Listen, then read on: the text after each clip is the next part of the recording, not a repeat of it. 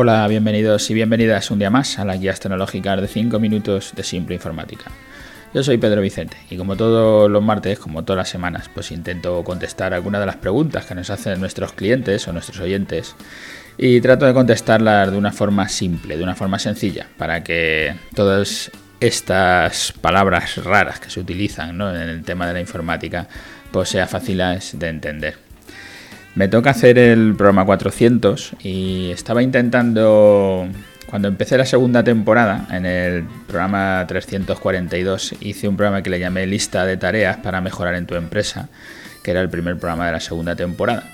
Y ahí sacaba, hay como tres grandes temas en los que tocamos aquí en Simple Informática, que es la transformación digital, el marketing digital y el desarrollo y diseño web. Y en ese programa intenté dejar hablar un poco de cada una de las cosas para que se conociera. Sigo dejando enlazado porque me parece que es interesante porque se ve con bastante claridad qué trata cada cosa. En la transformación digital, nosotros aquí en la empresa lo que hacemos es pues, la venta de ordenadores, los renting, las copias de seguridad, las comunicaciones en las redes dentro de la empresa todo lo que tiene que ver con la parte más de sistemas, más de los propios ordenadores y los software que se gestionan ahí dentro, desde las aplicaciones de Repair, CRMs o los procesadores de textos o cualquier cosa de esta. Pero en el marketing digital no es solo el desarrollo y diseño web, no es solo es hacer la web, sino que digamos que lo más importante es traer gente hasta tu página web. Yo ahí lo, lo divido en cuatro etapas en cuatro partes. Una es la captación online, que es esto, que la gente te conozca, que te vean y que vengan. Es la adquisición de tráfico web. La conversión, que te compren o que te llamen los que vienen, que sería intentar conseguir el, el CRO que dicen, o la Conversion Rate Optimization, que lo que tratamos es de que todos los que vengan, pues que te compren y que te compren la mayoría de la gente que venga, vamos, la mayor parte de la gente que puedas, porque los rangos de conversión son bajos. La retención y fidelización, que es eh, a, través de estrategia, pues intentar que el que te ha comprado una vez te compre una segunda y, y lo mejor sería que hablarse de ti que fuera alguien que hablase de ti con, muy buenas palabras, porque no estás tú diciendo que tú lo haces bien, sino que hay un tercero diciendo que, tú lo haces bien y eso es lo que más gente te va a traer. Y por último estaría la analítica web y digital. Eh, he intentado en este episodio 400, lo que os digo, intentar hablar de todo esto y tal, pero se me hace, la verdad que se me hace difícil, no tengo tanto tiempo, así que voy a intentar contestar pues algunas de las preguntas que me van haciendo, tengo pendientes y así me voy quitando de encima y ya haré esto que quiero hacer, lo haré más adelante. Eh, hoy contesto una pregunta que me hacen sobre si montar la tienda online en tu propia página web o coger una externa, que ya me hicieron esta pregunta, que está en el programa 300, lo miro, 369, monto mi tienda online en mi web en una web externa. Me hacen la misma pregunta o por lo menos muy parecida, porque es un cliente que ya tiene la tienda montada y me decía que se la dejaba allí fuera o que si la traía adentro.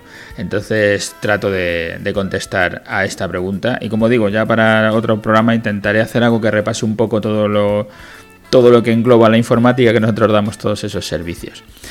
Si montas eh, tu tienda online, mejor siempre en tu web, como ya contaba en otro programa que lo dejaré enlazado.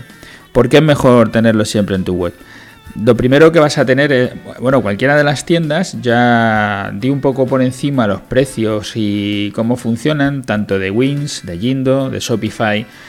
Cualquiera de ellas te va a estar cobrando por, por todo lo que hagas allí dentro, con lo que si tú aquí tienes dos opciones, una es voy a apostar por mi trabajo, por mi tienda online, o solo la voy a poner para ver si me funciona o no me funciona.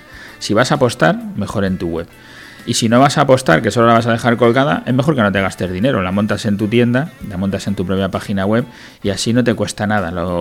Tendrás o no tendrás ventas, pero es tu propia página web y ahí tienes metida tu tienda. Hombre, tendrás el gasto de hacerla, evidentemente, pero no un gasto mensual como te va a pasar con las tiendas externas, con Shopify o con Jindo, con Wins, con cualquiera de estas de las que estamos hablando.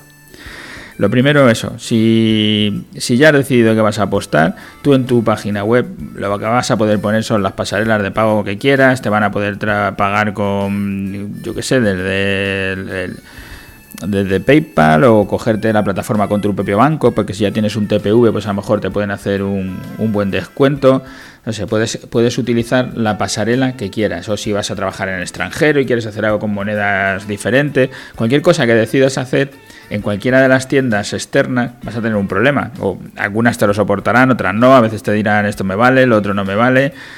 Depende de lo que, de lo que te toque, tendrás un problema u otro. Pero si es tuya, no tienes problema. Tú vas a hacer lo que quieras. Además, puede que tu negocio pues requiera a lo mejor de, un booking, de una reserva, porque eres un psicólogo o lo que sea, y, necesitas reservar una habitación o una hora tuya para poder dar ese servicio, o no, da igual, o alquilas barcos, es igual. El caso es que necesites hacer alguna cosa de booking y a lo mejor en cualquiera de estas tiendas no te deja y en la tuya lo vas a poder hacer. Y a lo mejor tienes los productos mezclados, tú alquilas habitaciones, pero además vendes productos, vendes comida o vendes lo que sea, y tienes las dos cosas porque eres un hotel y lo puedes hacer. Pues cualquiera de todas esas cosas siempre en tu web lo vas a poder hacer y en una web externa pues lo vas a tener muy difícil.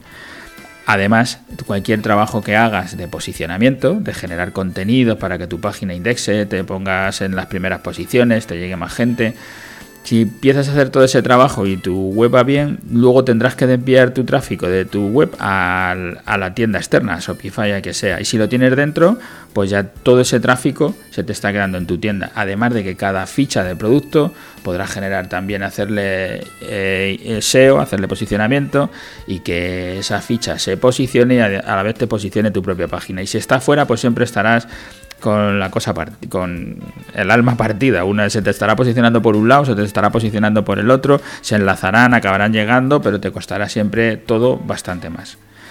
El contexto a esta pregunta, ya digo, lo voy a referenciar a la que ya había hecho, pero bueno, alargo un poco el tema porque me preguntaba ahora un cliente y, es lo que contesto, que, que no, que lo deje dentro, que siempre mucho mejor tener la tienda dentro que, estar tirando hacia afuera, por precio, por, posicionamiento y un poco por todo.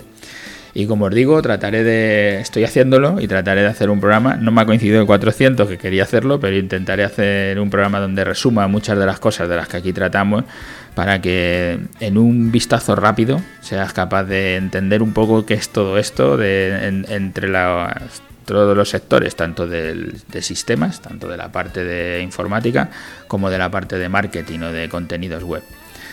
Pues nada, gracias, ya me pasa mucho tiempo. Gracias a todos por estar ahí, por escucharnos todos los martes. El martes pasado no salió por estar intentando hacer este 400, pero ya sale este y nos escuchamos la semana que viene.